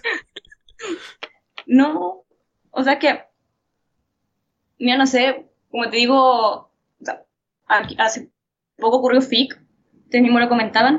Sí. Y verdad creo que fue muy bacán porque sobre todo esta FIC fui a como hacer redes de contacto, como hablar con mucha gente. Y también conocí mucha gente que también estaba interesada en meterse en el cómic o que estaba ya haciendo portafolio. Muchos que se nos acercaban eh, solo porque le llamaba la, atención el portafolio que teníamos en la mano. Sí. Que de verdad noté más que otros años como ese como interés. Como que se me acerca la gente de repente de la nada. Sí, bueno, la, eh, fue lo que me pasó a mí. Yo estaba pasando por ahí, los vi a ustedes con sus portafolios y me quedé ahí mirando. Y, y sí, a mí me, siempre me ha gustado ese, como esa energía de la FIC, de gente que disfruta los cómics y quiere hacer cómics. Que es un poco lo que extraño de otros eventos, bueno, no, es que vaya a todos, pero de, otros eventos más masivos que no tienen esa, esa dedicación al cómic en particular. Claro, es que eso, la FIC llega a ser un, un, un evento nacional que, por ejemplo, yo al menos trabajo para la FIC. Como que yo todo agosto estuve trabajando solo para llevar material para la FIC. así de importante se vuelve el evento para alguien que está comenzando en esto. Ok, háblanos un poco de eso, porque eso es algo que también me llama la atención, el tema de... Porque sé que, por ejemplo, puedo estar un poco equivocado, entiendo que eh, Cristian González, que organiza la FIC, tiene... Eh, como que maneja un grupo de autores a los que les trata, los trata de llevar al extranjero, o sea, funciona como una especie de agente de dibujantes chilenos. O alguien relacionado con él. No estoy seguro si es él en particular. Mm, de que lo lleven al extranjero, la verdad no sé. Sé que hay grupos como Pro Chile, lo creo que es ahora el Claudio Álvarez, que tiene una pequeña agencia que quiere llevar artistas para afuera. Pero no, no, no conozco mucho lo que hace el Cristian. Ah, ok, entonces. De hecho, creo que no lo conozco en persona. Me, creo que lo debes haber visto. O sea, lo he visto pasar, pero nunca me presentaba a él, claro. Ya. Nunca le hablaba. Ok, y, y lo otro, esta idea de trabajar para la FIC. ¿Qué es lo que te entrega la FIC em, que te, te, obliga un poco o te, te, genera el entusiasmo por trabajar para preparar tu material para ese evento? El hecho de que se reúnan tantos artistas, dibujantes, escritores, editores, es como, no sé, es como un nicho de, de posibilidades de ir, bueno, aparte de encontrarse como con amigos, es como, ah, voy con él a corregir, luego voy con Claudio luego voy con Geraldo, luego voy para allá, aprovecho a hablar con el Germán, con el editor de Action Comics también. Entonces, como que el hecho de que estén todos en un mismo lugar lo hace mucho más fácil, sobre todo para gente como Alan, que uno nunca lo ve. Claro, uno al lado de cada mesa. O sea, una mesa al lado de la otra, sí. Que y el hecho que también vienen... Ah, lo siento. No, no, sí, di. Que vienen también dibujantes o guionistas de afuera, también es como una posibilidad de, oh, presentarme a esta persona que está trabajando afuera o que está trabajando en DC, que está trabajando en Marvel, es una oportunidad que nunca se da, en verdad. Sí. Sí. Ok, Javiera, creo que eso es todo lo que tenemos para preguntarte. No sé si Alberto quiere agregar algo más. Por ahí otra pregunta. Hace un rato mencionaste que cuando te empezaste a interesar por el cómic americano, y checaste lo del tamaño de los originales, la proporción de la página. y yo con esto asumo que utilizas eh, dibujo físico tradicional. ¿Has pensado en tal vez eh, involucrar el, tema del arte digital en tu trabajo? Claro, sí, efectivamente trabajo en tradicional y lo he pensado, he empezado a hacer en los lápices en digital por tema como tratar de acelerar la pega, pero como no manejo nada del digital, la verdad es que me toma más tiempo tratar de hacerlo en digital que a mano. Entonces como que si bien no hay mayor razón más que el romanticismo y la, la rapidez, prefiero seguir con el tradicional, me gusta el hecho de poder ver las páginas es totalmente romanticismo, como que no tiene mayor fundamento. Pero igual hay un, hay un, mercado de venta de originales que, bueno, al que eventualmente puede acceder que no se da para los autores que trabajan completamente en digital. Claro, eso también es un gustito propio que uno puede darse. Sí, pero sí lo hay, ¿eh? y hay gente que compra digitales eh, como originales. Eh, yo no, no termino de entender exactamente cuál es la idea, pero básicamente te, entregan el archivo y te garantizan que ellos van a borrar cualquier otra copia y que nadie más va a tener acceso a copias de ese trabajo. Pero sí ya existe, ya existe la venta de originales digitales, por extraño que parezca. Oh, no, y no tenía idea. Yo, yo igual encuentro esto, encuentro bonito el tener colgado un original tradicional. Sobre lo que mencionabas de, que te gusta tener las páginas y se te hace más lento, también hay muchos artistas que están haciendo cosas mixtas. También no, no sé si es algo que, que a lo mejor quisieras eh, probar en el futuro. Por ejemplo, trazan las páginas en lápiz, lo pasan a, la computadora para hacer el, el intentado de hacer la, la, limpieza del dibujo, o muchas veces este, lo, lo, hacen en, en, dos partes, hacen el trazo inicial al lápiz, lo limpian un poco en la computadora, los imprimen en tinta azul y después lo entintan. Entonces creo que, que hay todavía muchas cosas con que jugar, pero me parece que ahí es, es tema de lo que le acomode a cada quien. Entonces, si, si tú estás contenta con el arte tradicional, creo que también habrá seguramente fans que agradezcan el que las páginas existan en físico. Siempre estamos los que agradecemos el poder ver las páginas. sí, sí, nada más bonito que una página de cómic. Y el poder llevarlas en un portafolio y que se vean grandes también. ok, Javiera, te queremos agradecer mucho que hayas, nos hayas dado esta entrevista y queríamos darte la posibilidad de que le digas a todo el mundo dónde puede encontrar tu trabajo. Y no, o sea, es que muchas gracias a ustedes de verdad por la oportunidad. Mi trabajo lo pueden encontrar en Instagram, que creo que es la plataforma que más, más utilizo, y que es Argandoña como mi apellido, pero en vez de una ñ, un guion bajo. Y esta semana estuve trabajando en un dominio propio, así que también pueden ver mi portafolio en javier, javierargandona.com. Muchas gracias Javiera y esperamos tenerte de vuelta en el programa cuando ya seas una, una artista famosa del medio. Así que... cuando ya no nos la hora. Claro. Bueno, esa fue nuestra entrevista con Javiera. Le damos nuevamente las gracias por haberse tomado el tiempo en esta, eh, no sé, en la resaca del 18 de septiembre de Chile para hablar con nosotros de, su carrera y de, sus prospectos como, como, dibujante y bueno de lo que es la realidad del cómic acá en Chile. Recuerden que la pueden encontrar en su página web que es javierargandona.com y también en Instagram que es eh, argando-a eh, y ahí pueden encontrar la mayoría de sus trabajos. También tiene otras páginas, pero esas son las que nos dijo que actualiza con mayor frecuencia. Beto, ¿qué te parece si pasamos al comentario de cómics? Pues eso. ¿Cómo? Me parece muy bien. Ok, ¿qué leíste esta...? Me, ibas a preguntar lo mismo. Sí. bueno, leí... Terminé de leer el Peter Parker de Chip Zdarsky y dejé de, de seguir leyendo. Tuve una pequeña decepción porque quería leer la novela gráfica de Family Business de Spider-Man y no la encontré en eh, Marvel Unlimited. Ah, qué mal está bien la novela. No, no me parece ninguna maravilla, pero me parece que es bastante sólida. Ok, la, la, de James Robinson, ¿no? Sí, Mark James Robinson y Gabriel Delotto pintando sobre el arte de un dibujante que no recuerdo su nombre. Sí, está bien. No es ninguna maravilla, pero sí, eh, se deja leer. Salva. Sí. Ok. Bueno, eh, lo mejor está al final, Debo decir que ah, con todo lo bueno que era el inicio de la historia que ya comenté la semana pasada, el final de, de Chip Zdarsky salió por la puerta por la puerta del frente, así con las dos puertas abiertas, con fanfarre y todo. Sacó el mejor número al final. Sí, te dije que por, algo había sido tan, tan bien manejado y, yo incluso decía que lo, lo, podía poner dentro de lo que se publicó el año pasado de Spider-Man, tal vez a la par del Amazing 801 de Dan Mm, bueno, no. No sé, no sé si, si eso es, mi comparación. Yo encuentro que me gustó más que la última etapa de, de Dan Slott en, Amazing. Ah, sí, no, me refiero al, al, último número en particular. El número de Dan Slott, que es el 801, el número con, con Marcos Martín. Me, me, parece que es algo muy similar lo, lo que logra Chip Zarsky con su último número, que además escribe y dibuja el mismo. Sí, y lo hace muy bien, por cierto, que yo no había visto a Chip Zdarsky dibujando superhéroes, creo. Creo. Eh, Me encantaron los números del, de la historia con, eh, con Sandman, dibujados por Chris Bacalo. Chris Bacalo. Eh, iba a decir contenido, pero realmente estaba recordando las escenas de las peleas del hombre de arena contra el otro hombre de arena. Y creo que sin un colorista competente esto habría sido realmente difícil de entender. Puede ser, habría que ver cómo están las páginas del blanco y negro.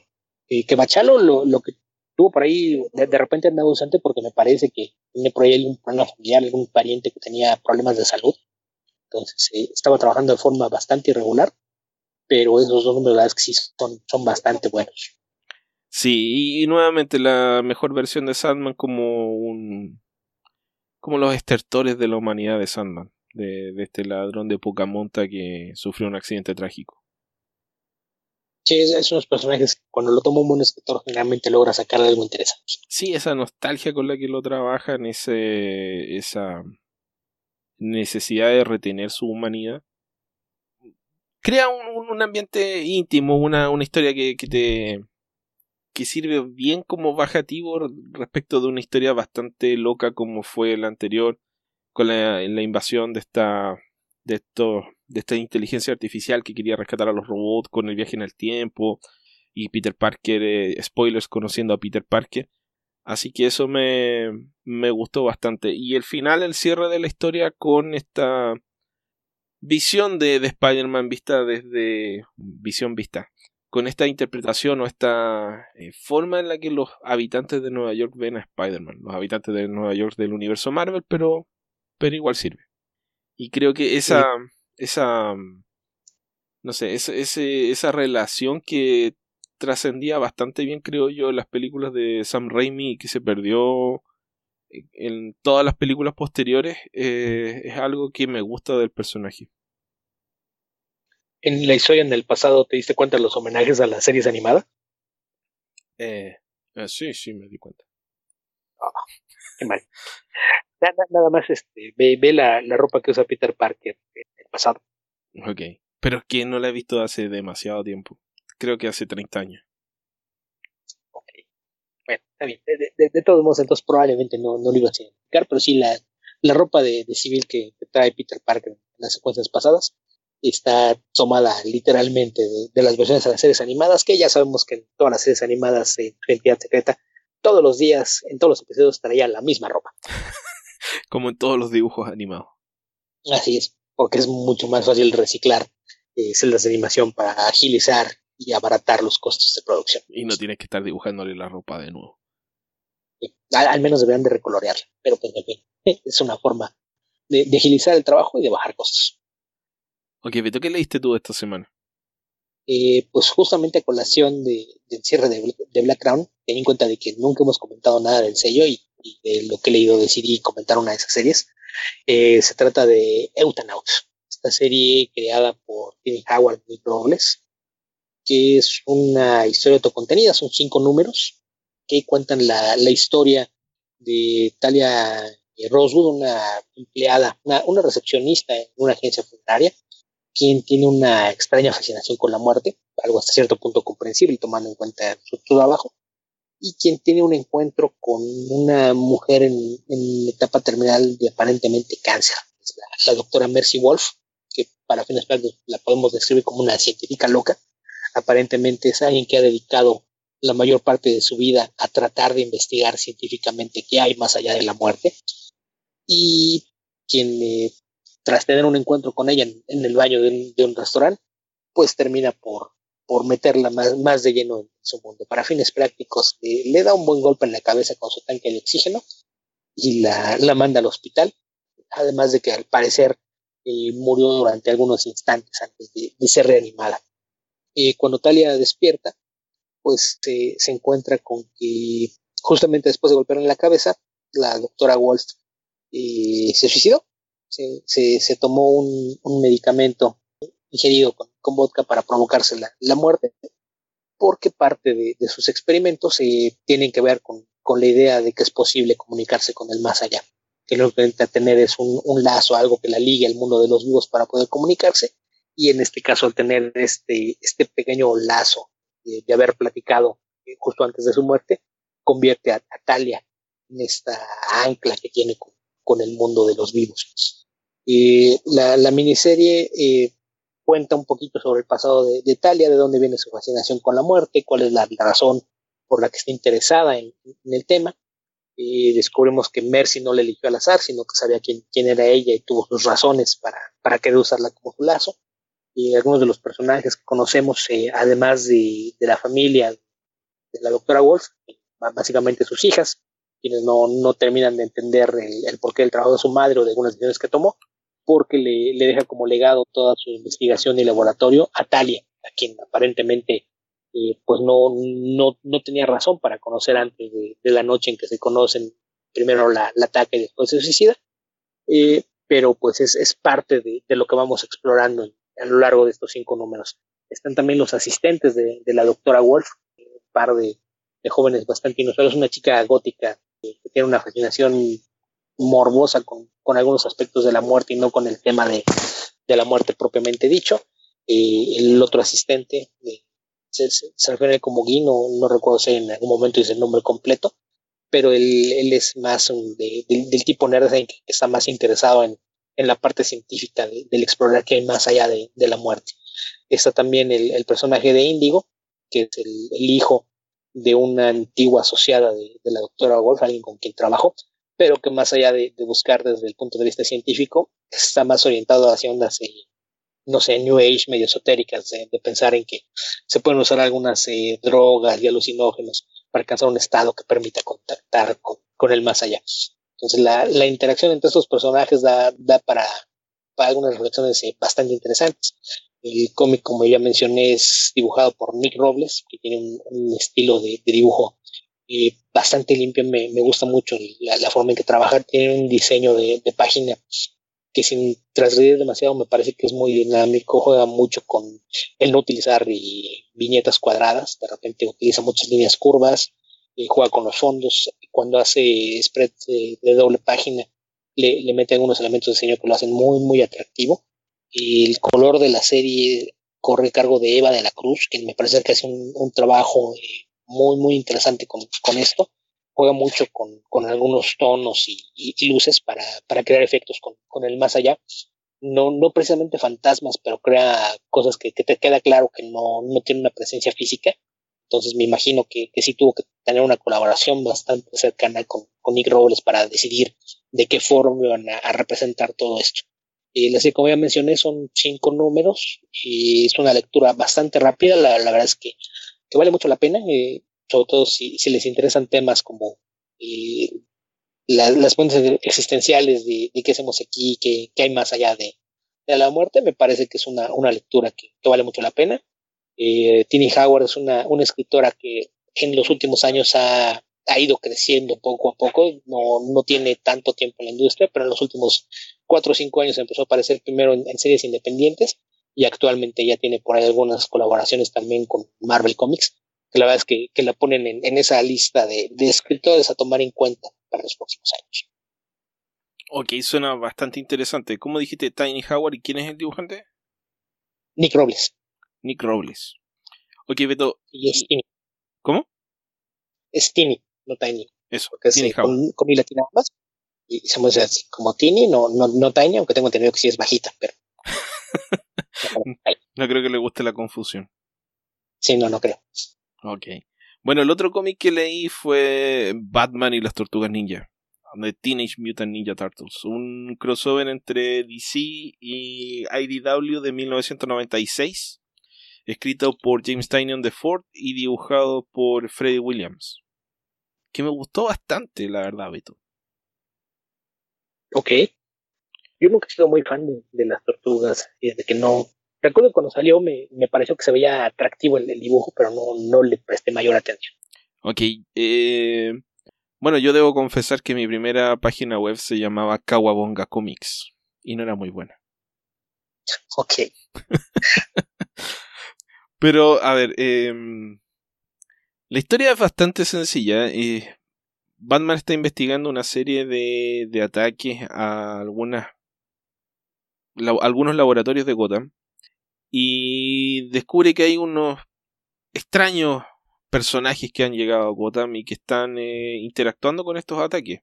Al principio él piensa que están eh, relacionados, pero después se da cuenta que hay algún grado de, enfrentamiento entre estos cuatro personajes misteriosos a, partir de una de un relato de uno de los sobrevivientes de uno de estos ataques, que son tortugas gigantes y del clan del pie, del Foot Clan, que se, se autodenominan como tal.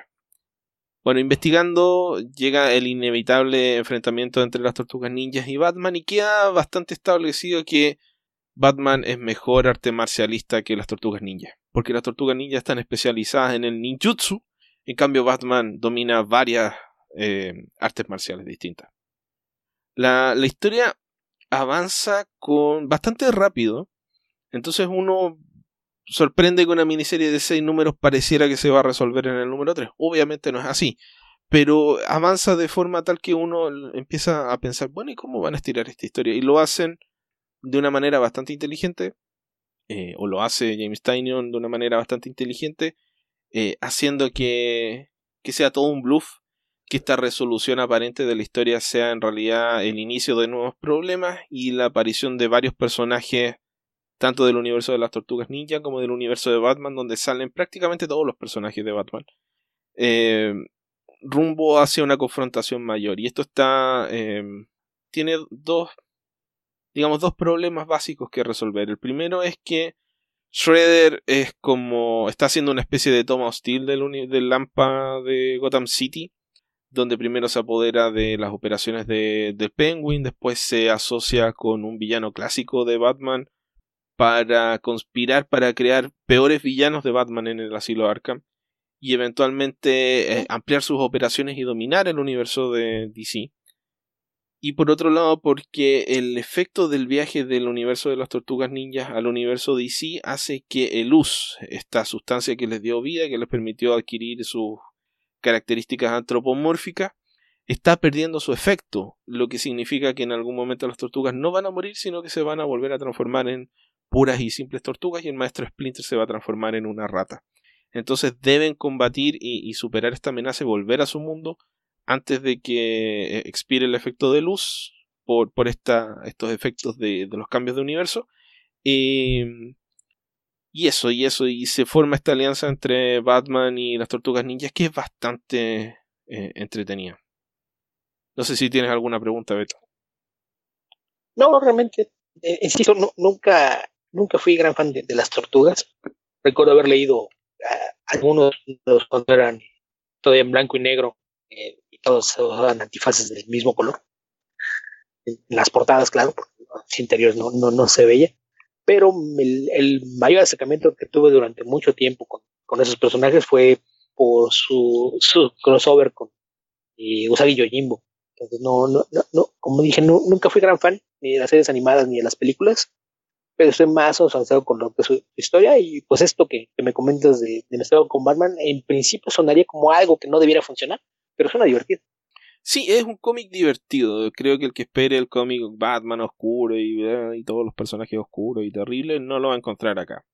Y eso se agradece. Creo que es un personaje donde Batman eh, extrañamente muestra sus habilidades de detective, muestra sus habilidades como arte marcialista y muestra su humanidad, que es algo que eh, a mucha gente se le, se le olvida de repente escribir con Batman y la muestra forjando una amistad con las tortugas ninjas. Que esa, esa es la gracia de este team up. No es solamente un team up donde eh, oh, peleamos contra los malos y ganamos o perdimos. Bueno, lo más probable es que gane, ¿cierto? Son los héroes. Pero es un team up donde ves cómo interactúan las personalidades tanto de la tortuga más parecida a Batman que es Rafael, pero que no, no tiene la inteligencia de Batman. Leonardo y Donatello que tal vez entre los dos tengan, se acerquen un poco a la personalidad de Batman y, Miguel Ángel que todos sabemos que es el tipo de la fiesta. Entonces, esto que en, teoría no debiera funcionar, eh, funciona porque James Tynion los trata como que fueran cuatro Robin que aparecen en, en Gotham y que de a poco se van ganando eh, el apoyo, el respeto y el cariño de Batman. Y Batman lo expresa como lo expresa Batman, es decir, casi no lo expresa pero de a poco van, eh, van rompiendo esa dura capa eh, de cartílago de murciélago que lo rodea.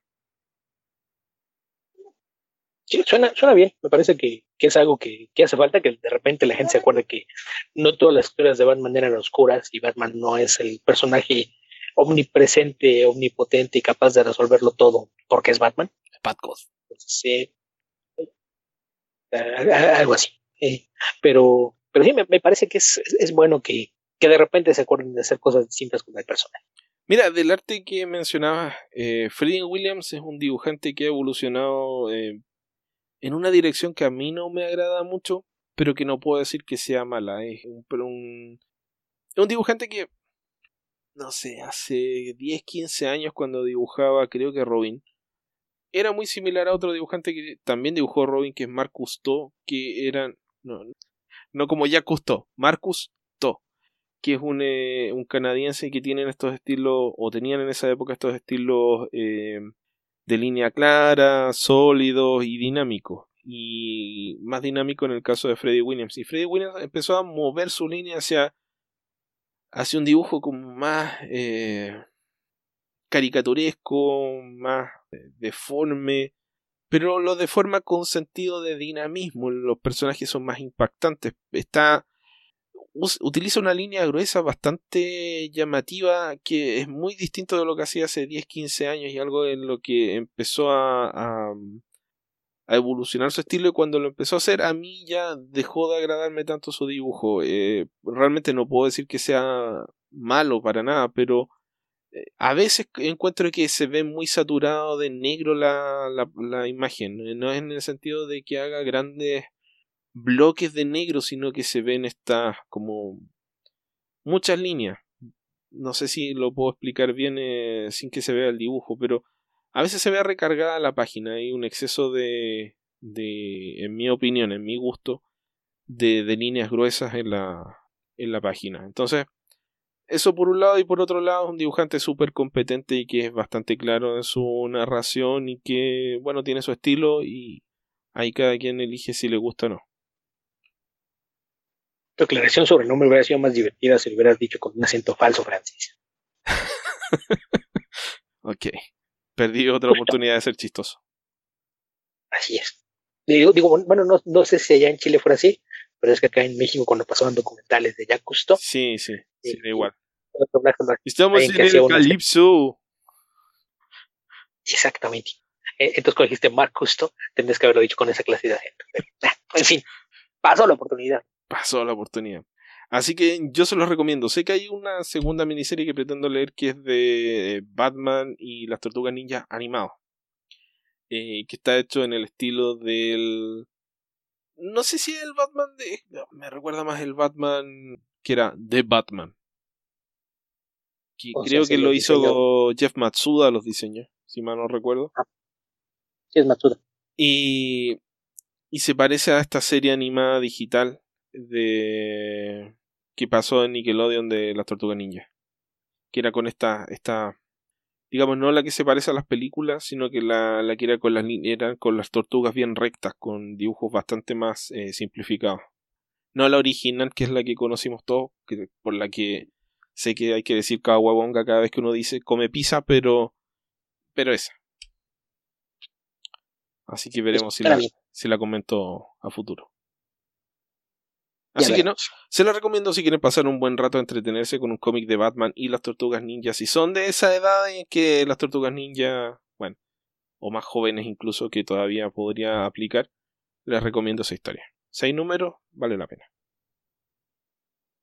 Perfecto. Pues creo que con eso terminamos, ¿verdad? Sí, con eso terminamos por... Eh... No, por primera vez, porque ya lo último ya no era repetición. No repetimos muchas cosas, pero no al final. Sí, hubo tantas que se perdieron en el éter. Tantas que se perdieron. Y ya no, les, ya no les contamos sobre la sangre de Kiss en los cómics. Es verdad. Con esto estamos llegando al final del podcast. Recuerden que nos pueden ubicar en www.comicverso.org. También nos pueden ubicar en la covacha, lacovacha.mx. Nos pueden seguir a través de Twitter, donde somos Comicverso. A Alberto lo encuentran como Albion2112. A mí me pueden seguir como epedreros. También nos pueden escribir un correo electrónico a comicverso.gmail.com o a podcast.comicverso.org. tenemos nuestro Instagram, Beto, donde mucha gente nos ha seguido en poco tiempo. Parece que los niños Ah, utilizan Instagram después de todo. Yo también tengo un Instagram y nunca hago nada. Y sé que tengo seguidores. Yo también tengo un Instagram, pero jamás he publicado una cosa. O, si hay alguna foto, no sé cómo llegó ahí. Eh, nuestro Instagram es comicverso-podcast, porque eh, si era comicverso secas tenía que ser comicverso 9. No sé quiénes son los otros comicversos, Beto, pero alguien nos robó ese nombre en Instagram. Hay ocho comicversos en Instagram. Eh, no, hay 9, porque está comicverso y después 1, 2 y hasta el 8. Ok. Probablemente alguien lo usó y usa versiones numeradas para dividir su cuenta. Tal vez será ese mismo sitio que es comicverso que nos robó comicverso. Está el comicverso de Comicverse y no, no sé qué tantas otras Sí, cosas parecidas. Comicsverse que incluso nos sigue en Twitter. Ok. Son Cosas extrañas que pasan. Sí. Es, es como en la covacha. Hay- hay- había un podcast que, que duró poco tiempo que era la covacha, pero con B grande. Ya. Y al parecer, eh, al parecer alguien sí les preguntó que por qué lo escribieron así y dijeron que era para que no los fueran a confundir con la otra. Podrían haber elegido la choza, ¿no? Optaron por, qué sé yo, la, El cuchitril. cochera, el, Pero hagamos el el cuchitril. desván. El cuchitril. el desván. Comics. En fin, algo así. Sí, desván también puede ser. Donde sea que, que nos escuchen, recuerden, si pueden dejarnos una reseña, eso va a ayudar a que otras personas nos sigan y también compartir nuestras publicaciones. Estuvo baja la, la cantidad de descargas en esta semana de 18 y 15 de septiembre respectivamente, pero era de esperarse. Es muy probable que la próxima semana no haya Comic Verso. Vamos a ver qué hacemos al respecto, pero está bien difícil que esa- ese fin de semana grabemos. Sí. No sé por qué, pero sí. Es una complicado. Bueno, yo no voy a estar en Santiago, voy a hacer una, una actividad, voy a ir a, a reforestar en una zona relativamente remota donde voy a tener que caminar hasta... Voy a tener que caminar como un kung fu. Entonces, es difícil que, que vuelva, grabe el podcast, lo edite y lo publique. No sé exactamente a qué hora voy a, voy a llegar a Santiago, así que eh, eso va a ser un, un factor de dificultad adicional. Así es de que si no nos escuchan, ya están prevenidos. Esto estaba previsto, no, no será algo que salga de la nada. Sí, no, no será porque peleamos con Alberto de la semana. Tal vez. O tal vez sí. Muy bien, habitantes del futuro, donde sea que estén y cualquiera que sea el momento en el que estén escuchando este podcast, que tengan ustedes buenos días, buenas tardes o buenas noches. Cuídense. Hasta la próxima.